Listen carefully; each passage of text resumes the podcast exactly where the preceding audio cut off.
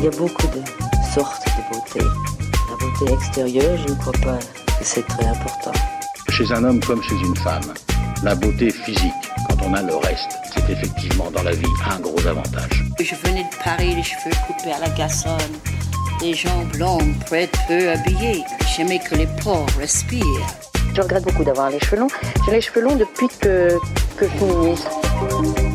Salut, bienvenue dans Parlons B, le podcast qui parle beauté, bien-être et plan B.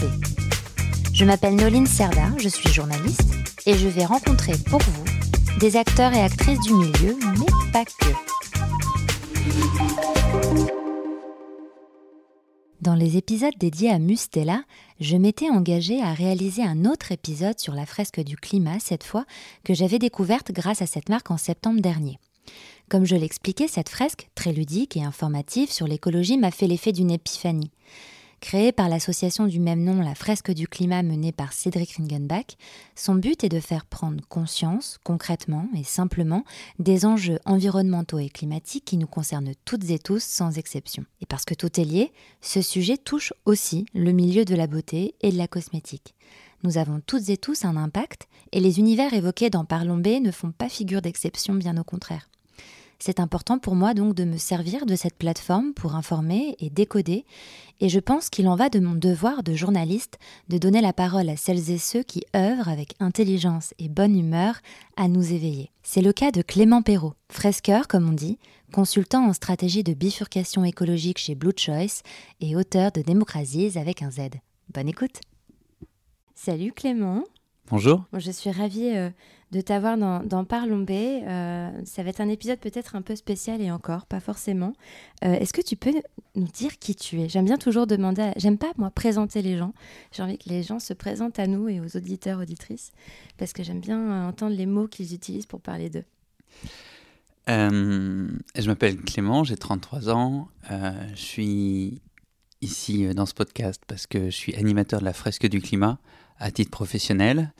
Euh, c'est une activité qui prend euh, une bonne partie de mon temps et de mon enthousiasme, en tout cas dans lequel j'ai investi une bonne partie de mon enthousiasme. Et euh, à côté de ça, j'ai des engagements associatifs et militants divers et variés. J'aime bien apprendre l'escalade à mon neveu et faire des origamis. Ah, c'est bien. Qu'est-ce qu'une fresque du climat? La fresque du climat, c'est un, atelier pédagogique qui s'appuie sur un jeu de cartes de 42 cartes euh, illustrées qui explique comment fonctionne le réchauffement climatique et comment s'empire le dérèglement climatique. Le constat, il est tout simple, c'est que depuis 35 ans, les euh, scientifiques internationaux, dans le rapport du GIEC principalement, nous expliquent que ça se réchauffe, que c'est grave, que c'est à cause de la civilisation euh, euh, thermo-industrielle humaine. Et que on a tous les leviers pour arrêter ça avant que ça devienne un désastre et qu'on ne fait rien. Ça tient à plein de choses. Et on est dans un moment de, de convergence, de bascule de ces éléments-là parce que ça tient au fait que, ben, premièrement, les rapports scientifiques, personne n'a envie de les lire et globalement, c'est pas le truc, le, d'un point de vue éditorial, le plus innovant. Euh, et du coup, ben, ça percole pas. C'est à ça que répond la fresque du climat, avec un atelier qui s'appuie sur l'intelligence collective des participants, avec euh, des simplifications pédagogiques qui font que les participants et participantes euh, peuvent tous et toutes comprendre, quel que soit le niveau, le background scientifique ou autre, et à ça s'ajoute, et c'est important quand même euh, de, le, de le souligner, euh, on est dans un moment d'histoire où moi j'ajouterais au moins deux autres facteurs. Le premier, c'est qu'on est la première génération à voir les conséquences. J'ai pas forcément une euh, empathie démesurée à l'égard de ceux qui ont alimenté le climato-scepticisme durant ces 40 dernières années.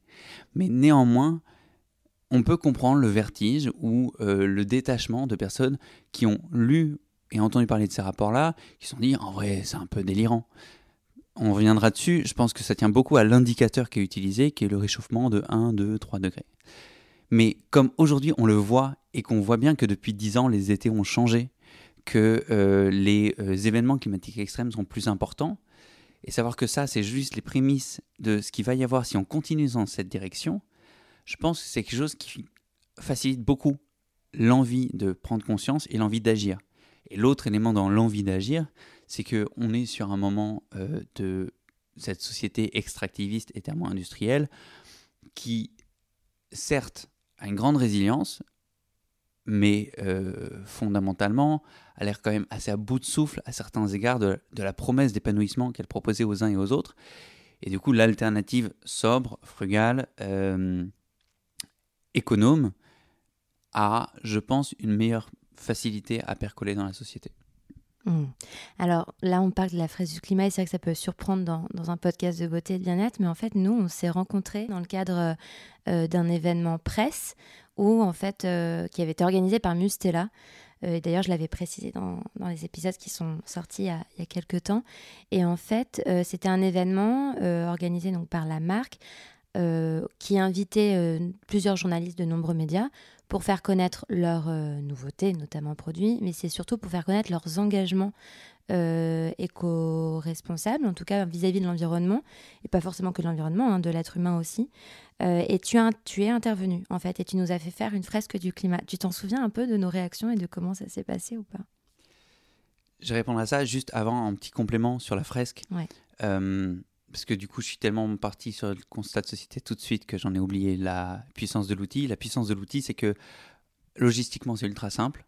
Il suffit de dégager 3 heures et en fait, tout le monde a 3 heures dans sa vie puisque euh, il est probable que beaucoup de gens qui écoutent euh, ce podcast regardent Netflix et en fait, Netflix, globalement, très souvent, on se laisse saper plus de 3 heures. Euh, donc, il suffit de 3 heures, un jeu de cartes, au moins 3 participants et à partir de là, on peut animer. Et du coup, ce qui est fascinant avec cet outil, c'est qu'à la fois il vous donne le constat scientifique, mais il vous ouvre un temps de discussion après sur les trois heures, où on peut vraiment discuter de maintenant qu'on sait qu'est-ce qu'on fait. Et il est possible que certaines animations terminent de manière un peu déprimante, mais si aujourd'hui ça marche, c'est-à-dire aujourd'hui il y a 700 000 personnes qui ont joué au jeu, il y a 30 000 personnes qui sont formées à l'animer, et il y a chaque mois des dizaines de milliers de personnes en plus qui y jouent, puisque en fait on, on fait euh, x2 tous les six mois en termes de nombre de personnes touchées. Donc dans les six mois qui viennent, il y a 700 000 personnes qui vont y jouer. C'est euh, la preuve que c'est un outil qui arrive quand même à dégager de l'enthousiasme, du faire ensemble, de l'envie de se dire allez maintenant on y va, ou au moins on s'aligne tous. C'est peut-être euh, l'autre élément qui est très intéressant, je trouve, dans l'approche de la fresque par rapport au reste des acteurs du mouvement climat, la fresque prend pour constat que tant que les gens ne savent pas vraiment, ça ne sert à rien de leur proposer d'agir vraiment. Au sens où il faut vraiment avoir compris que Greta Thunberg ne se trompe pas. Et pour avoir compris que Greta Thunberg ne se trompe pas quand elle dit Je ne comprends pas pourquoi vous êtes calme, il faudrait paniquer. Quand elle interpelle les dirigeants, elle dit pas à la société mondiale faut que tout le monde panique. Elle dit aux dirigeants Vous, vous avez du pouvoir, vous faites rien comment ça se fait? Et du coup, ben, avec ces mots à elle, d'adolescente à l'époque de 17 ans, elle dit il faut que vous paniquiez. Mais ce qui est intéressant, c'est quand on fait la fresque, on comprend pourquoi elle dit ça. Et en même temps, ben, la chance qu'on a, c'est qu'on a encore une fenêtre de tir devant nous pour stabiliser le climat à temps, à un seuil qui est sain, et où d'un côté, du coup, on passe d'une société qui est énergivore et fossile d'un côté et vulnérable aux événements climatiques extrêmes de l'autre, une société qui est sobre et renouvelable, ou en tout cas cyclée euh, d'un côté, et résiliente de l'autre. Tu me demandais comment euh, j'avais vécu euh, la fresque chez Oui, et moi je te donnerai après mon impression, même si je t'en avais déjà parlé à ce moment-là. J'aime bien t'employer le mot fresquer. En fait, il y a plein de mots associés à cette fresque. Il y a les fresqueurs, et on va fresquer. C'est très drôle. Mais pardon, je, je te coupe. Et mais effectivement, en fait, c'est amusant le point que tu soulignes parce que c'est un autre élément qui fait partie du plaisir de la fresque en tant qu'animateur, c'est que ça crée un sentiment de communauté. Et euh, souvent, les gens me disent, enfin, les personnes que je rencontre me demandent, mais euh, est-ce que ça a vraiment un impact la fresque? Moi, je leur réponds deux choses. La première, c'est, ben, au moins quantitativement, ça continue à, à se propager. Mmh. Et c'est la preuve que, puisque ça se propage par le bouche à oreille, je veux dire, il n'y a pas eu un 20h de TF1 où Cédric Riegenbach a été invité euh, euh, durant une interview de 20 minutes. Mm. Non, ça se propage. Qui est Cédric? C'est l'auteur du mm. jeu. Et donc, ça se propage par le bouche à oreille et c'est déjà une preuve que l'outil marche. L'autre élément, c'est que sur les 700 000 personnes qui y ont joué, il y en a peut-être qui ont eu des bonnes ou des moins bonnes expériences, il y en a peut-être qui n'ont rien changé à leur vie. Ce qui est certain, c'est que moi aujourd'hui, quand je travaille euh, pour euh, développer la fresque, je suis entouré de plein d'animateurs et d'animatrices, donc fresqueurs et fresqueuses, qui, elles et eux, ça se voit, sont en train de mettre en branle plein de changements dans leur vie individuelle, d'entrepreneurs, euh, de communauté, et, et ne sont absolument à aucun moment dans le cynisme et le relativisme. Et rien que pour ça, en fait, le fait d'avoir donné un outil qui en capacite au moins 30 000 personnes, c'est déjà énorme. Du coup, on va finir quand même par répondre à ta deuxième question à un moment. Oui, j'aimerais bien. Euh, donc j'ai débarqué et plutôt curieux, parce que je me disais, bon, quand même une marque de beauté, je sais pas trop comment ils veulent se positionner pour réussir à faire la bascule. Et c'est la directrice euh, générale France, Sophie, Sophie, Ouais. qui, vous a, qui nous a accueillis. Sophie Robert Velu, pardon. Et en fait, en quelques mots, j'ai su que j'étais dans un endroit où j'allais avoir une, une expérience vraiment stimulante, au sens où euh, on a quand même plein de publics quand on intervient, et on a des publics qui sont plus ou moins euh, à traîner des pieds. Et le fait que Sophie donne le là comme ça en disant ben, Moi j'ai fait la fresque il y a un an, ça m'a ouvert les yeux de manière sidérante. Depuis, je suis engagé dans la convention euh, euh, des entreprises pour le climat. Et euh, ben d'ailleurs, on vous a invité, c'est peut-être le truc le plus marquant. Vous étiez une dizaine de journalistes Ouais, de ouais. différentes revues et, Ouais. et médias féminins. Elle dit on vous a invité. Normalement, quand on vous invite pour, ces, pour un format comme ça de deux jours, c'est pour vous présenter notre, nouveau- notre nouvelle gamme. Et là, elle a dit on n'a rien à vous présenter. Parce que, en fait, on va vous présenter notre nouvelle stratégie. Et notre nouvelle stratégie, elle s'appuie notamment sur le fait de faire moins mais mieux. Et pour que vous compreniez cette stratégie et que vous puissiez vraiment vous l'approprier dans vos papiers, on va commencer par un atelier de trois heures où on va parler climat. C'est ça. Et c'est ce genre de rencontre, moi, qui euh, m'inspire parce que euh, Sophie, euh, quand elle dit ça, elle reste une chef d'entreprise qui sait qu'elle a la responsabilité de la pérennité, de l'emploi de milliers de personnes euh, dans les mois et années qui viennent, et que du coup, ben, il y a un enjeu à changer suffisamment vite pour que le climat euh, soit stabilisé et d'une manière suffisamment accompagnée, ce qui ne veut pas dire douce ou lente, mais accompagnée, pour que euh, ce soit pas pour autant quelque chose qui mette des milliers de personnes dans la douleur. Parce qu'en fait, fondamentalement, le but de tout ça, c'est d'éviter la douleur, soit à, moyen terme, des gens qui vont souffrir des événements climatiques extrêmes, soit à court terme, des gens qui vont souffrir de la manière dont la transition sera faite. Oui, et alors en effet, euh, c'est vrai que c'est, tu vois, j'a- j'avais, c'est pas que j'avais oublié cette partie-là, mais c'est complètement vrai. Cet événement, c'est vrai que ce genre d'événement, c'est pour nous présenter des produits. C'est d'ailleurs la première chose que j'ai dit là dans le, et dans le podcast, et c'est une erreur parce que quand on est arrivé, en fait, d'emblée, on nous a dit que c'était pour parler des engagements, et en fait, limite, on n'a même pas parlé de Mustela au début, on a parlé directement euh, de la fresque du climat et tout ça. Et moi, quand, je, quand on m'a parlé de la fresque, j'étais là, ok, mais qu'est-ce que c'est que. Je, je savais pas. Je savais pas du tout ce que c'était. Et, euh, donc, on s'est concrètement, on s'est retrouvés à se mettre en petit groupe de journalistes où il y avait trois tables. Et donc, il y avait ces fameuses cartes dont tu parles. Et il fallait. euh, euh, bah, c'était un atelier. C'est hyper ludique, en fait. C'est ça qui est très chouette. C'est qu'il fallait mettre dans l'ordre euh, ces fameuses cartes, donc tout ce que tu expliquais. Et donc, en fait, tu te rends compte que même si tu penses que tu es au courant, bah, tu n'es pas vraiment au courant. Et en effet, comme le dit Sophie, c'est que tu prends vraiment, enfin, comme elle te l'a dit, que tu as rapporté ses paroles, on prend vraiment conscience. Et c'est vrai que souvent, le mot qui ressortait, c'était c'est déprimant. Et il y en a beaucoup, il y a beaucoup de journalistes qui étaient euh, un peu abattus, en fait. Euh, et ça peut s'entendre parce que c'est vrai que l'issue de tout ça, c'était quand même euh, des trucs pas très drôles comme la guerre, euh, la famine et compagnie, quoi. Mais c'est- la réalité, c'est comme ça. Moi, j'avoue que ça m'a un petit peu, ouais, ça m'a évidemment perturbé, mais ça m'a vraiment donné envie de faire davantage et de d'essayer de communiquer plus hein, de, à mon petit niveau et, et aussi de voir qu'un groupe comme Ustela, qui est quand même un groupe très vieux, enfin c'est les laboratoires Expanscience derrière, mais c'est quand même une vieille entreprise familiale qui essaie d'être la plus locale possible et qui se remet autant en question euh, actuellement, quitte, euh, et ça, euh, si les auditrices et auditeurs ont entendu les précédents épisodes, quitte à bientôt supprimer des gammes qui en fait sont des, des produits phares de leur, de leur marque et de leur chiffre d'affaires, disons-le concrètement, là où il y a du bénéfice en fait, et qui sont prêts à stopper ça pour, le, pour en fait euh, arrêter de faire du mal à la planète et voilà, bah, je trouve ça extrêmement fort. Enfin moi ça m'avait mais euh, un peu bouleversé même je dirais. Le, il y a plusieurs trucs euh, sur lesquels j'ai vraiment envie de rebondir dans, dans ton propos.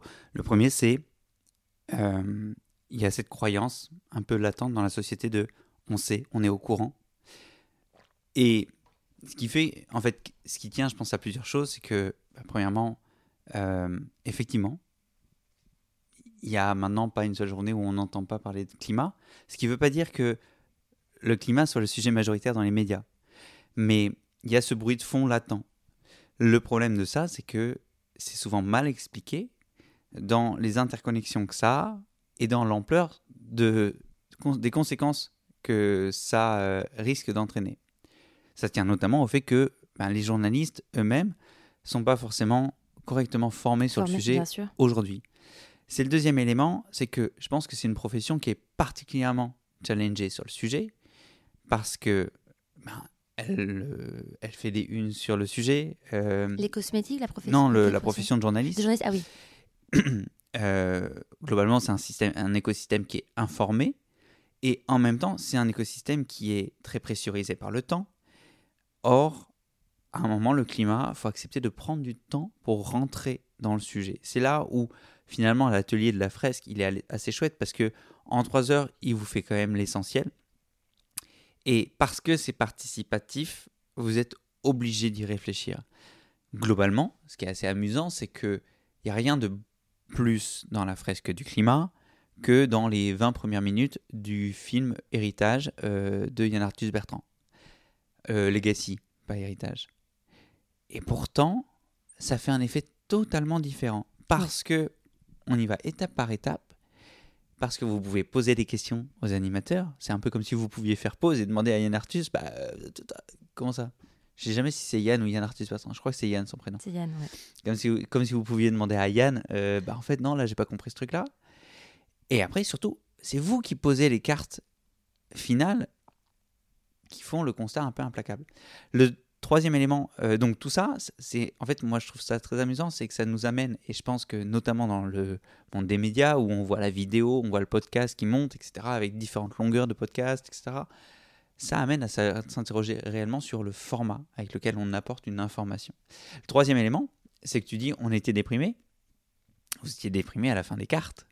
Mais il me semble qu'à la fin de l'atelier, donc il y a une première partie de cartes, une heure, une heure, une heure et demie, et après il y a une partie atelier, vous n'étiez pas vraiment dans le même état.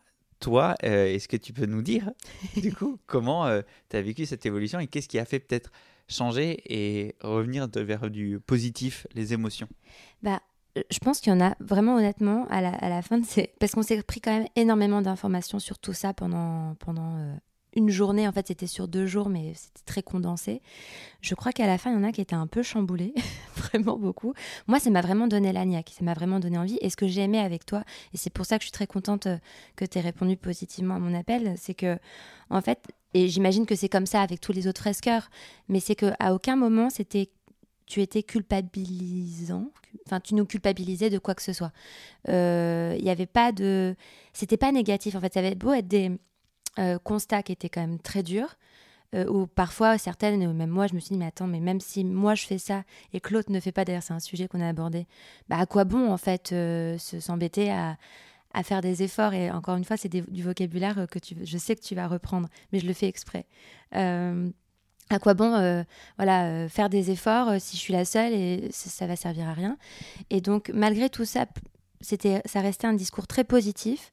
Tu as donné des réponses même à mes questions, euh, enfin, tu vois, qui étaient euh, très basiques, du genre euh, bah, est-ce qu'il faut faire ou pas des enfants pour plus tard? Enfin, moi, c'est un truc qui m'a vraiment marqué. J'ai aimé ta réponse. Peut-être que tu pourras nous la donner. J'ai pas envie de la donner moi-même. Et, donc, moi, ça m'a donné vraiment ouais, cette, une niaque d'essayer de, faire mieux. Et pourtant, il y a encore plein de choses que je fais mal. Enfin. mais encore, ce qui en est ressorti de ton discours, c'est qu'il ne faut pas non plus se, fouetter. ça sert à rien, ça ne fait pas avancer. Donc euh, non, moi j'en suis ressortie euh, très, positive au final. C'est intéressant que tu, poses tout de suite la question de la culpabilité et de la posture de l'animateur ou de l'animatrice sur ce sujet. Je pense que c'est un point d'équilibre qui est compliqué à atteindre pour plusieurs raisons. Le premier, c'est que il y a une espèce de l'enthousiasme du euh, néo-convaincu de d'avoir un immense décalage entre ce que lui ou elle a envie de, de faire euh, pour mener d'un coup parce qu'il se dit ah mince il y a plein de temps à rattraper Ouais, et il du coup il en oublie les gens, quoi. que les gens à qui il s'adresse n'ont même pas conscience de ça Ouais. et le deuxième aspect c'est que même quand je cherche à ne pas être culpabilisant il y a des personnes Qui se sentent malgré tout qui se sentent Oui, oui, parce oui. que fondamentalement, ben oui, euh, plus on avance dans les générations chez les participants, plus ces participants ont une responsabilité historique à l'inertie. C'est pour ça que pour moi, c'est vraiment important de rappeler le fait que, même si oui, ça m'arrive parfois de pester sur le fait que quand même on a perdu des dizaines d'années qui sont cruciales et on pourra expliquer pourquoi même ça c'est pas linéaire. C'est normal que ce soit notre génération qui est la première à avoir sous les yeux les conséquences effectives sur une échelle de temps humaine. Euh, parce que là, par exemple, en 10 ans, on a pris un dixième de degré. Ah oui, parle de cette histoire de degré aussi que tu nous as expliqué qu'on comprend pas à chaque fois. Euh, faudrait qu'on fasse un podcast entier sur pourquoi 2 degrés. Mais donc, il y a plusieurs trucs. Le premier, c'est que euh, il faut comprendre que les degrés géologiques, enfin les degrés ouais, de la planète, de la température de la planète, c'est pas la même chose que les degrés dans une pièce. Il y a deux manières d'approcher cette question-là. Soit on fait un parallèle avec d'autres temps géologiques, donc notamment euh, il y a 20 000 ans, c'était l'ère glaciaire. Il y avait des pingouins à Marseille, des glaciers au-dessus de Berlin. Il y avait 120 mètres d'eau en moins dans l'océan, tellement il y avait de glace accumulée sur les pôles. Et Cro-Magnon était en gros avec sa peau de bête dans une cave, dans une, dans une grotte. Et moi j'adore poser cette question-là, donc je fais cette présentation-là et je demande aux participants combien de degrés de différence ils faisaient. Quand ils se laissent vraiment aller à leur intuition, et c'est ce que je souhaite à ce moment-là, ils disent bah, moins 10, moins 15, moins 20, parce qu'ils se disent bah, il devait faire aussi froid qu'au Canada en hiver, ce qui est logique. Et ça, ça montre euh, que l'intuition, ou les parallèles avec le vécu du quotidien, ils sont pas forcément si pertinents que ça en termes de climat, puisqu'ils faisaient que 5 degrés de différence. Donc 5 degrés de moins en moyenne, c'est l'ère glaciaire, 5 degrés de plus, c'est l'ère fournaise. Or, aujourd'hui, la manière dont on consomme les énergies fossiles, et dont on a une, vraiment une euh, goinfrerie euh, sur euh, la manière de consommer de l'énergie, nous amène à 3,5 à plus 5 degrés d'ici la fin du siècle. Or, du coup, l'enjeu, c'est de stabiliser le plus vite possible. Donc ça, c'est le premier point, c'est l'ampleur. Si on devait faire un parallèle qui n'est pas scientifiquement valide, mais qui, d'un point de vue image, est, est marquant, c'est la fièvre. Plus 1 degré, c'est euh, une fièvre assez désagréable, c'est ce qu'on vit là, c'est-à-dire qu'on a des étés qui, dans certains endroits, deviennent invivables, on a des inondations au Pakistan qui déplacent un tiers de la population, on a des baisses de rendement agricole de 25% en Italie, ça veut dire moins d'huile d'olive, fondamentalement. Il faut, faut quand même le, le dire, c'est pas juste concrètes. théorique. tu vois Ouais, ouais. et euh, moins de burrata, moins, moins de plein de trucs. Quoi. et moi, je vis dans un monde où il y aura de l'huile d'olive. Pour on pourra poser la question après. Et euh, plus de degrés, c'est une fièvre où on est un peu cloué au lit. Plus 5 degrés, c'est un danger vital.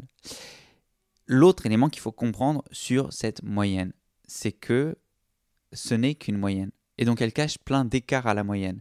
J'ai un collègue qui, pour rire, me dit souvent, euh, enfin, quand on arrive à cette question-là de comment on vulgarise la question des, degrés, il dit ben, un statisticien, c'est quelqu'un qui, si vous avez la tête dans le four et les pieds dans le frigo, vous dit qu'en moyenne, vous allez bien. Ça montre bien à quel point cette moyenne, elle n'a pas vraiment de sens. Et du coup, moi, ce que j'aime expliquer en ce moment, c'est quand la carte canicule tombe sur la table, je leur explique, ben, vous voyez, le problème, c'est la moyenne. Parce que la moyenne, elle rend pas visible les canicules, alors qu'il suffit que 10% de l'année, durant 30 jours de l'année, il fasse plus 10 degrés, et durant les 330 autres jours de l'année, il fasse plus 0 degré par rapport à la moyenne, en moyenne, il fait plus 1 degré. Hmm. Ouais, sauf que durant les 30 jours où il a fait plus 10 degrés, si on a cramé les récoltes pour toute l'année, on n'est pas dans la merde. Et c'est l'autre élément, du coup, qui fait que on- l'enjeu, c'est pas de savoir si c'est plus 1,5, plus 2 degrés. Ou... L'enjeu, c'est de savoir comment on fait pour stabiliser le plus vite possible, parce que les risques de bascule, typiquement, une chute des rendements agricoles à cause de un ou deux étés assez désastreux et un hiver un peu sec, ben, Et alors, on, on, ne fait peut pas vraiment les prévoir. Hmm. Les climatologues vous disent on augmente le risque à mesure que on augmente la température. Et alors, on fait comment? Parce qu'en plus, c'est, enfin voilà, le, c'est, hyper concret, ça, c'est, c'est- j'a- j'aime beaucoup. Euh, mais là, en plus, c'est un podcast de beauté où, quand même, et j'essaie d'y faire attention, mais en fait, malgré moi, c'est, c'est, c'est un- une réalité. C'est quand même un, podca- un podcast qui incite, enfin qui incite, les questions de consommation, puisque j'invite des marques qui créent des, qui créent des choses et qui, qui des choses qui sont à acheter. Euh, et donc, qu'est-ce qu'on fait avec tout ça? Tu vois ce que je veux dire? Ça pose la question de la valeur, ça pose la question des besoins. Et pour moi, il y a vraiment euh, ces deux aspects-là qui peuvent euh, nourrir une réponse qui euh, reste plaisante. Sur la question de la valeur, quand on vend quelque chose, à la fin, on vend toujours que le service de cette chose-là. Or, aujourd'hui, on est dans une économie qui est beaucoup appuyée sur de la vente de matière. Et toute production de matière va nécessiter de l'énergie. Aujourd'hui, on a un mix énergétique qui, malgré tous les efforts qu'on fait à investir dans le renouvelable et autres, est encore à 80% du fossile, c'est-à-dire du gaz, du charbon et du pétrole. Et ça fait 20 ans qu'on est stabilisé à 80%. Pourquoi? Parce que chaque année, on consomme tellement plus d'énergie que l'année d'avant que tout l'effort qu'on a fait en renouvelable en plus, on l'a en fait doublé. Et il y a aussi ça qui part en fossile en plus. Chaque année, on fait plus de charbon, de gaz et de pétrole que l'année d'avant. Enfin, on en consomme plus parce qu'on n'en fait pas plus. Et on va, il y a un risque de ressources. Mais c'est une autre question. Ça, ça montre à quel point on est dans une fuite en avant. Il y a un chiffre, moi, qui m'a impressionné. C'est que on a émis autant de CO2 depuis le début de l'ère industrielle où on a découvert la machine à vapeur avec le charbon. Et le sommet de Rio en 1992, premier sommet international qui parle de la question climatique, donc on- a émis autant de CO2 en 150 ans qu'on l'a fait depuis 1992. C'est-à-dire Mhm. que depuis qu'on sait nommer le problème au niveau international, on a fait en 30 ans autant de bordel que ce qu'on en avait fait en 150 ans. Et à la vitesse où on va, on va faire en 10 ans la même chose que ce qu'on a fait en 30 ans. Parce qu'on est dans une fuite en avant. Or, et tout ça, c'est parce qu'on est dans une économie fondée sur des questions de matière et d'extractivisme. Or, la beauté, il y a plein de façons d'y répondre d'une manière qui ne va pas chercher mille matières partout. Il y a plusieurs éléments. Le premier, c'est que du coup, ben, quand on parle de beauté, en fait, on peut parler de soins. Et certes, c'est pas forcément euh, dans les mêmes gammes de prix que telle ou telle crème, mais euh, le nombre de crèmes mis bout à bout, ben, euh, ça fait un massage à la fin. C'est, enfin, je veux dire, en, en volume Mm, mm, mm. financier. Et la question, du coup, c'est quelles sont toutes les alternatives possibles, soit sans produit, mais avec des activités où je me sens beau ou belle, etc., soit avec des produits qui sont cyclés. Et donc, typiquement, qu'est-ce que je peux trouver dans la nature? Typiquement, Moi, je rêverais d'une séance de cueillette de plantes sauvages où on nous explique quelles sont les plantes qui permettent d'avoir le teint plus vif, d'avoir euh, des dents plus blanches, j'en sais rien moi. Et c'est pas c'est pas de l'ésotérisme hein, en fait parce que fondamentalement tous les produits de beauté à la base ils viennent, Viennent de produits naturels. Après par des soucis d'économie, d'optimisation, etc. On les a peut-être synthétisés. Mais donc la première question c'est est-ce que je peux remplacer par de la non matière La deuxième question c'est est-ce que si c'est nécessairement de la matière, il y a peut-être de la matière naturelle? Et après la troisième c'est c'est à quel besoin fondamental que ça répond? On est dans une société aujourd'hui où, parce qu'on manque de temps, et parce qu'il y a aussi assez structurellement un manque de lien, les individus, pour beaucoup, cherchent leur gratification, leur dose de dopamine, si on veut le faire d'un point de vue euh, nerveux. Euh, Il y a un enjeu de ralentissement, ce qui ne veut pas dire ne plus rien faire, mais de ralentissement pour ne serait-ce que prendre conscience et parfois dilater le temps.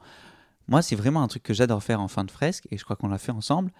Demandez aux gens qu'est-ce qui vous plaît, qu'est-ce qui vous rend fondamentalement heureux ou heureuse et qui n'est pas carboné? Oui, il fallait, qu'on l'écrive sur un petit papier.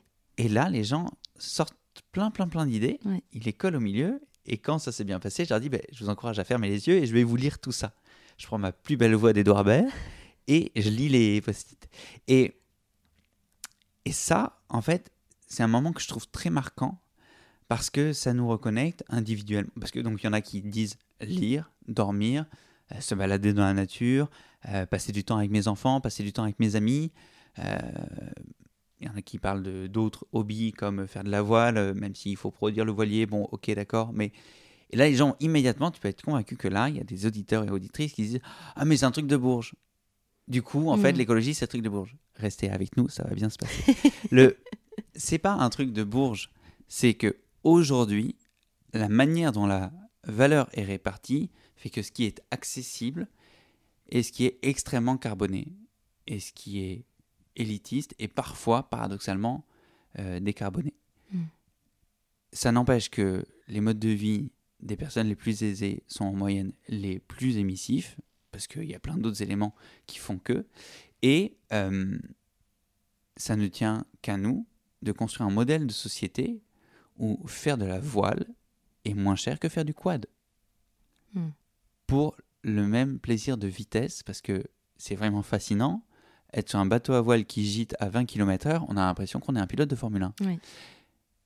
Et ça, ça tient à la manière dont on organise la valeur dans la société. Aujourd'hui, c'est pas le cas parce que ça coûte rien. Enfin, oui, ça ne coûte pas plus de polluer que de pas polluer. Mais si on arrive à changer ça, on va transformer la manière dont se hiérarchisent les valeurs financières et du coup les valeurs euh, d'usage. Et c'est intéressant de commencer à voir comment on peut le faire à l'échelle de sa propre vie sans pour autant que ce soit un sacerdoce. C'est l'autre élément, c'est que fondamentalement, euh, on fait ça pour être heureux, pour prendre du plaisir et pour faire qu'un maximum de gens puissent continuer à vivre sur cette planète en prenant du plaisir. Si on n'y prend pas de plaisir, on va, un, bah, à quoi ça sert Et deux, ça va convaincre personne. C'est pour ça que c'est important d'avoir envie de se mettre en action, mais c'est déjà important de prendre le temps de réfléchir comment je veux le faire pour que ce soit pertinent, pour que ça m'enthousiasme sur le long terme, que ça enthousiasme mes proches. Donc le premier enjeu, c'est un diagnostic. C'est pour ça que on encourage systématiquement les participants et participantes à faire le bilan carbone à la fin de la fresque, pas parce que l'individu consommateur serait le seul responsable, mais parce que si on ne commence pas par un auto-diagnostic, on commence par quoi? L'enjeu, c'est que tout le monde change. Et oui, Patrick Pouyanné a un impact carbone plus important que moi. Sauf que Patrick Pouyanné et Bernard Arnault, ils font leur argent sur quoi? Soit fait que j'achète du carburant et que j'achète des produits de luxe. Enfin, ou même pas, en fait, parce que LVMH, c'est pas que du luxe. Et ben, comment je peux faire pour, en fait, couper l'herbe sous le pied à ces gens?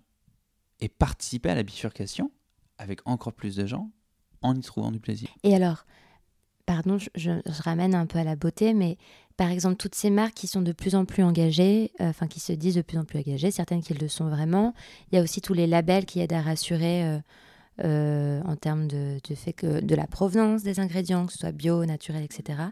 On fait quoi de ça quand on est consommateur? Pour moi, il y, y a vraiment un enjeu de méthode parce que le, typiquement, cette obsession des labels, elle amène parfois à être dans une pensée binaire. De est-ce qu'il vaut mieux que j'achète une crème produite en France ou une crème labellisée bio? En fait, la question fondamentale, c'est est-ce qu'il est nécessaire que j'achète cette crème? Et si je me j'ose poser la question 30 secondes de qu'est-ce qui se passe si j'achète pas cette crème? Comment je peux résoudre à ce besoin-là? Moi, sur ça, en ce moment, je suis très inspiré parce que je lis sur Instagram. Il y a pas mal de comptes assez inspirants. Et notamment sur l'enjeu de la beauté, bah, le premier besoin, c'est de se sentir euh, beau dans ses propres yeux et dans les yeux des autres.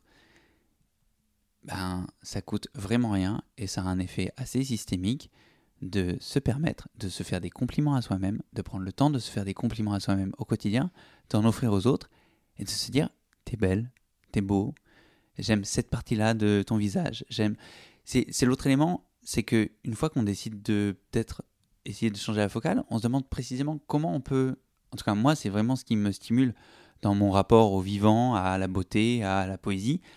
Comment je fais pour pas seulement profiter du moment, mais nommer très très justement ce qui me plaît dans ce moment-là pour l'ancrer encore plus en moi?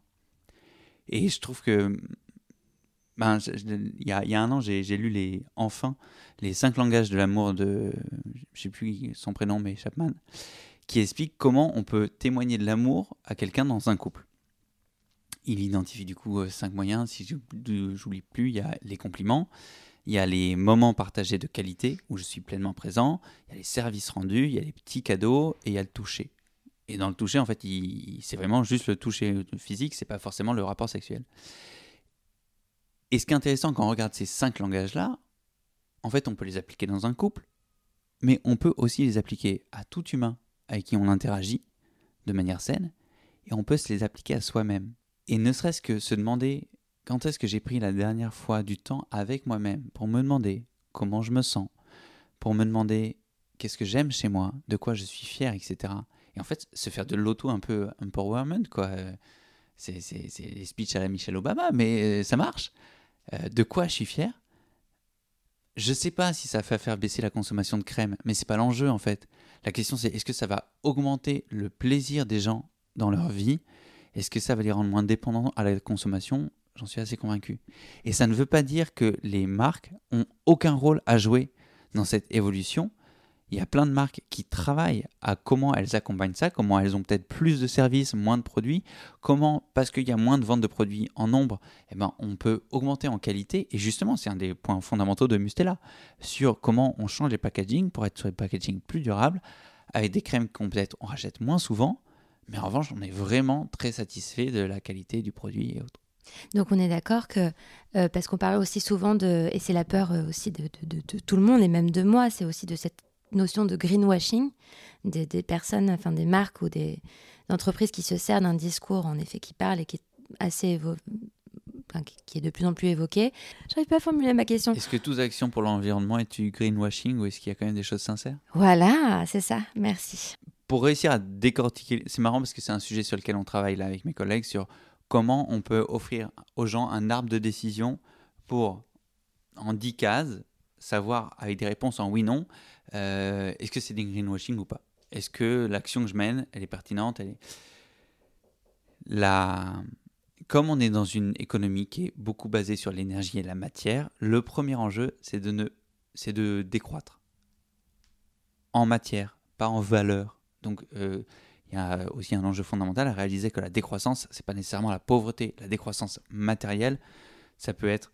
euh, il y a plein de choses qu'on peut valoriser dans l'économie de la connaissance, etc., qu'on peut mutualiser sur des outils sans se rendre compte. Typiquement, euh, c'est pas vraiment de la beauté, mais euh, hier j'animais une fresque et un des participants rappelait une perceuse est utilisée en moyenne 12 minutes dans une vie de perceuse. C'est pas beaucoup dans une vie de énorme. Tu te dis que quand même, tu peux la mutualiser avec tout ton immeuble, que tu le verras pas passer.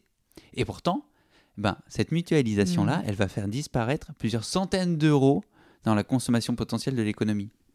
Mais est-ce que ces euros-là, ils sont nécessaires? Non. Mais est-ce qu'on peut les réinvestir ailleurs parce que j'ai fait une économie et que du coup, je peux me payer plus de massages? Eh ben oui. Et est-ce que mes massages, ils vont me permettre d'économiser des crèmes? Oui. Ah, mais du coup, ouais. Bon, je reviens. Euh, la question, c'était est-ce que il y a des actions qui sont sincères et pas greenwashing C'est probable, mais la première euh, question à se poser, c'est est-ce que cette entreprise a réfléchi à diminuer son bilan matière? La quantité de matière et de flux énergétique dont elle a besoin. Si elle l'a pas fait, si elle travaille d'abord sur la deuxième étape de avoir un produit qui est plus propre, un produit qui est... Ben, c'est pas que c'est mal, c'est que c'est pas dans le bon ordre. C'est un peu comme on passe pas la lavette avant de passer l'aspirateur. La lavette, c'est la serpillière? Ouais, oh là là. Et on peut le refaire parce que là, franchement, je crois que les gens qui croyaient que j'étais culpabilisant, là, ils vont se dire en plus, il est tellement ringard. Oh mon dieu. Non, Restez, restez avec nous, hein, s'il vous plaît. On pas- appelle Edouard Baird. c'est pas du tout ringard. Mais t'es t'es d'où? T'es de, de quelle région? Alors, c'est une bonne question. Où est-ce qu'on dit la je suis- lavette? Enfin, je sais pas, mais je sais pas si les gens disent la lavette à Toulouse, mais moi, je suis de Toulouse. C'est possible, je sais pas. C'est drôle. on peut demander aux auditeurs et auditrices de Toulouse de nous confirmer si oui ou non. Voilà, dites-nous, voilà, dites-nous en commentaire du podcast, est-ce que vous dites lavette? Est-ce que vous dites serpillière? Est-ce que vous dites euh, c'est quoi tous les termes pour le truc? Bref, dans tous les cas, la métaphore, c'est en gros, il y a Ouais, plein de choses qu'on sait faire dans le bon ordre, de la même manière qu'on va pas discuter de la couleur des murs avant de discuter de la euh, rigidité des fondations d'une maison. C'est que en fait, la fresque du climat, elle vient mettre le doigt sur un des stigmates de ce qu'on pourrait résumer par la prédation de l'humanité thermo-industrielle sur son écosystème. Mais malheureusement, ce n'est pas le seul problème. Il y a le problème de la chute de la biodiversité, il y a le problème de la raréfaction des ressources, il y a le problème du manque de soins sur les humains. Et euh, il y a le problème aussi du manque de soins sur les autres êtres vivants avant même de savoir s'ils disparaissent ou pas. Il y en a probablement d'autres. Et moi, ce qui m'intéresse quand j'amène la fresque du climat, c'est pas nécessairement de résoudre le problème climatique, c'est de l'utiliser comme symptôme d'un problème plus général. Et dans ces cas-là, du coup, j'essaye vraiment de, faire en sorte d'accompagner les gens jusqu'au bout, un peu comme un médecin qui annoncerait à un fumeur qu'il a un cancer en phase de des poumons, et le fumeur lui dirait bon ouais mais je vais prendre des clopes bio et puis euh, je vais me faire un poumon de synthèse. Non Gustave, euh, en fait euh, on, ça va être compliqué, on va t'accompagner, on va tous être là avec toi, mais il va falloir arrêter de fumer si tu veux rester en vie. Et je trouve que c'est un, un, parallèle qui est, qui est, vraiment intéressant, celui de la drogue et de l'addiction, parce que c'est exactement ça. On est dans une société qui est droguée au pétrole, comme dans toutes des intox, avant de le faire, ça semble impossible et extrêmement douloureux, ça donne même pas envie, ça semble impossible et ça donne même pas envie. Et après l'avoir fait, ça semble une évidence, et on se rend compte qu'il y a plein de co-bénéfices. Bon, eh ben, c'est juste que là, on est dans une boîte de nuit, on est tous sous coke. Euh, les gens qui prennent de la coke en bas, ils disent Ouais, mais attends, je vais pas, pas commencer à bouger parce que dans le carré VIP, il y a des lignes partout. C'est hallucinant. Et puis, en plus, ben, la musique, la publicité consumériste, parce qu'il y a des publicités non consuméristes. Mais la publicité consumériste de consommation matérielle, euh, ben, elle est là 400 fois par jour en physique, 4000 fois par jour en numérique à nous euh, seriner le cerveau. Et en plus, il y a un videur de boîte qui, lui, en plus, euh, vend de la coke, hein, ça c'est euh, Total et compagnie, et, et, qui se dit non, mais attends, faut pas y aller trop vite, les gens veulent pas arrêter. Sauf que, il, en fait, il suffit de prendre un pas de recul sur cette scène-là pour voir qu'elle est absurde et que chaque acteur pourrait être un grippage dans cet emballement et pourrait en fait très rapidement faire une inversion. Et c'est l'autre élément euh, qui me semble important de partager, c'est que historiquement, les civilisations humaines ont montré des capacités de bifurcation fortes. Les exemples que j'aime bien utiliser, c'est euh, en 1988, il y avait des gens tout à fait sensés en URSS qui rédiger des plans sur comment ça allait se passer sur toutes les années 90, voire les années 2000. Et puis il s'est passé quelque chose en novembre 89, et en fait, ça n'avait plus aucun sens de réfléchir comme ça. Euh, le 15 février 2020, je, euh, au micro d'un podcast, on aurait dit que le mois d'après, on allait être confiné, et l'année d'après, on allait être tous masqués. On aurait explosé de rire. Et pourtant, il s'est passé quelque chose. Mm. De manière un peu plus enthousiasmante, aux États-Unis, euh, en trois ans de guerre, entre 42 et 45, euh, ils ont réussi à faire passer à plus de 40% la production de fruits et légumes dans les jardins des Américains, ce qui libérait de la main-d'œuvre et de la production alimentaire pour aller nourrir l'Europe en guerre. Euh, il y a plein de choses qui se passent dans les moments de crise et d'économie de guerre qui sont beaucoup plus enthousiasmants que ce qu'on aime à se raconter après. Ce qui ne veut pas dire que c'est bien la guerre, mais le dernier parallèle qui me semble fondamental, c'est par exemple le rationnement en France, on a une vision très douloureuse du rationnement et historiquement, les bouquins d'histoire disent le rationnement, c'était horrible. Quand je parle de rationnement, c'est le rationnement alimentaire mm. euh, durant la guerre de 40. Pourquoi c'était horrible? Parce que c'était un rationnement qui était au service de l'occupant euh, allemand et parce que euh, il était en plus fait avec un esprit de solidarité nationale assez faible et donc il y avait un marché noir et du coup il y avait des grandes inégalités. Le rationnement en Angleterre sur la même période a été très bien vécu parce qu'il était dans un esprit d'union nationale où toute euh, la nation se battait contre euh, l'envahisseur allemand et, très important, il a été fait dans une justice sociale qui fait que, alors qu'on était en guerre, l'espérance de vie au Royaume-Uni a augmenté parce que les pauvres ont enfin pu manger correctement, hmm. ce que l'économie de marché ne leur permettait pas. Je ne dis pas qu'il faut rationner tout. Je dis juste, il y a un enjeu à se poser les questions avec un peu moins de dogmatisme et au lieu de se dire c'est pas possible parce que, se demander qu'est-ce qu'il faudrait pour que ce soit possible et que ce soit agréable et souhaitable. Et donc au final, c'est qu'il y a des solutions et que c'est pas si, enfin, ce qui se passe c'est dramatique, mais il y a quand même des solutions et on n'est pas fataliste. Il y a des leviers d'action qui sont possibles. La notion de solution doit être prise avec grosse pincette parce que bah, de toute façon, on a créé le bordel dans le climat et euh, le climat des années à venir va être nécessairement plus instable que celui des années passées. En revanche, à partir du moment où on va s'arrêter d'émettre du CO2, on va stabiliser le climat. Ça, c'est une notion qui est assez claire et que le sixième rapport du GIEC de l'été dernier a, bien clarifié. Euh, il n'y a pas d'inertie climatique. La seule inertie qu'il y a, c'est une inertie politico-sociale de capacité de rapidité, de stabilité. Après, il y aura quand même une inertie dans la montée des eaux, parce que le glaçon euh, met un certain temps à fondre à une température donnée. Mais sur l'augmentation des phénomènes climatiques extrêmes autres que la montée des eaux, a priori, quand on s'arrête, ça se stabilise. Ce qui ne veut pas dire qu'il n'y aura pas d'effet de rupture.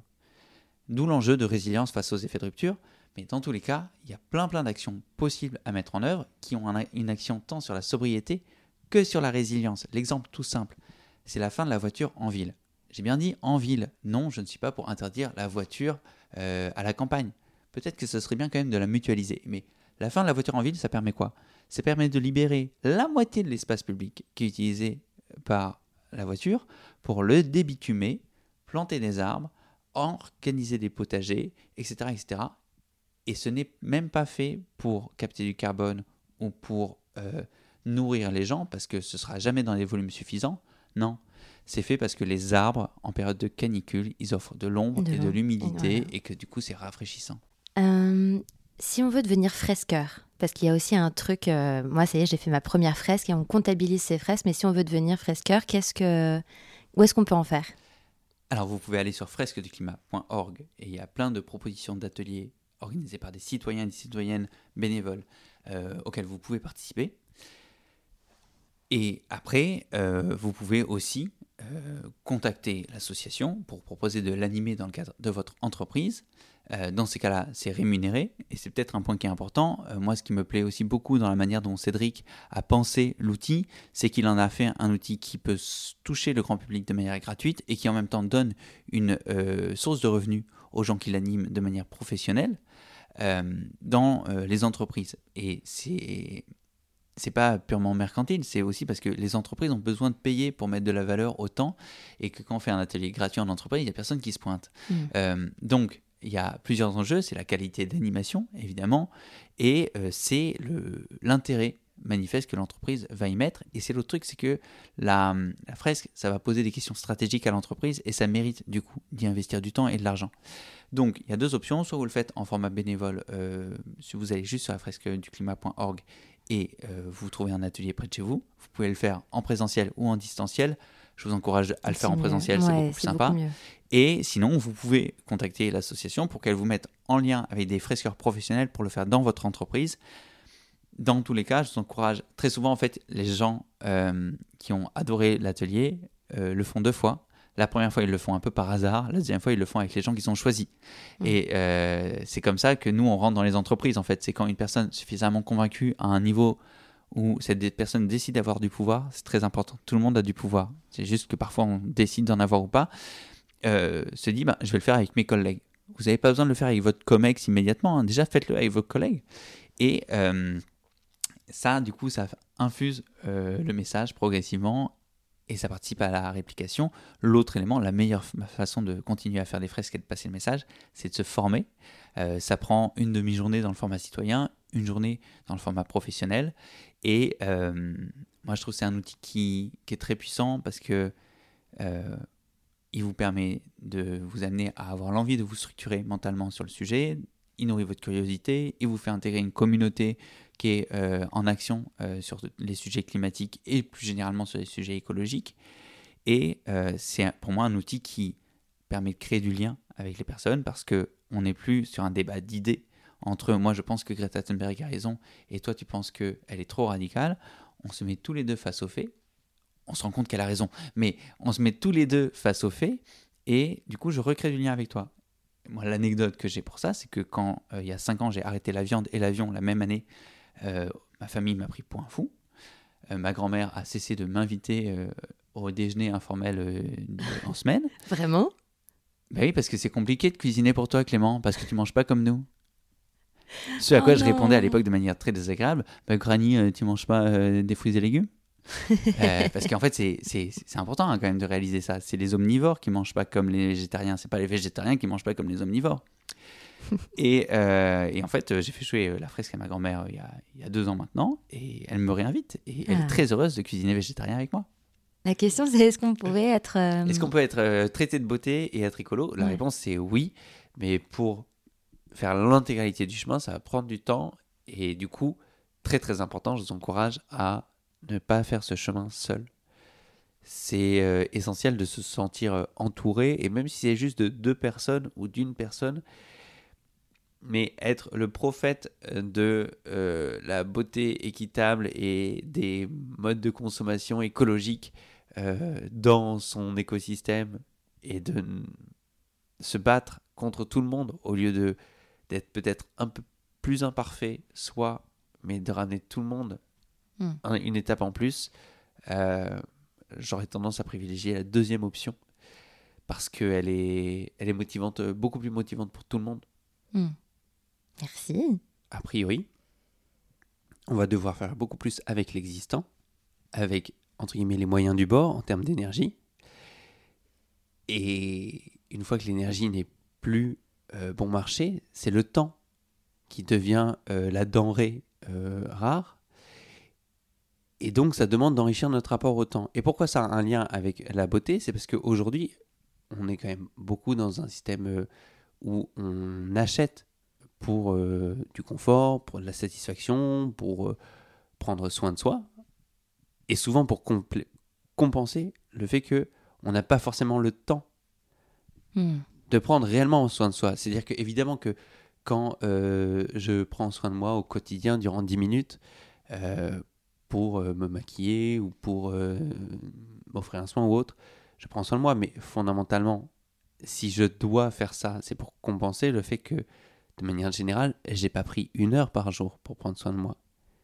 Hmm. Et donc ce ralentissement, il est, je pense, intéressant parce que je suis convaincu que dans les dans l'ensemble des métiers en général et dans les métiers du soin en particulier, on va, si on arrive à faire euh, la, la bifurcation écologique à temps et à la bonne échelle, on va se retrouver à avoir beaucoup plus de métiers du soin avec du service.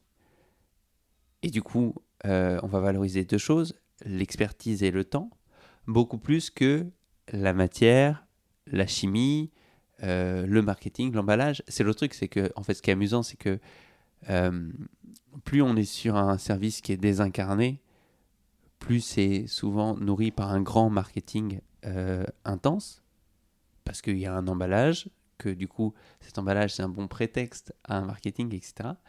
Et parce que bah, il faut le raconter, ce produit. Alors que quand le service, c'est une expérience, ça se propage beaucoup plus, j'ai le sentiment, mais peut-être que je me trompe, par du bouche à oreille, par de la recommandation et par du vécu qui euh, intensifie en fait le- la sincérité du, de la personne qui t'en parle quand elle t'en parle. Le discours dominant, c'est de dire l'écologie c'est du renoncement, l'écologie c'est moins, l'écologie c'est du sacerdoce. Pour euh, avoir fait certains pas de côté qui me mènent de l'autre côté du, du miroir, mais pas tous clairement, j'ai le sentiment que, bien au contraire, mais c'est juste que c'est un peu comme si on regardait avec une autre perspective et qu'on arrive à apercevoir des choses qui sont aujourd'hui absolument imperceptibles dans la société actuelle.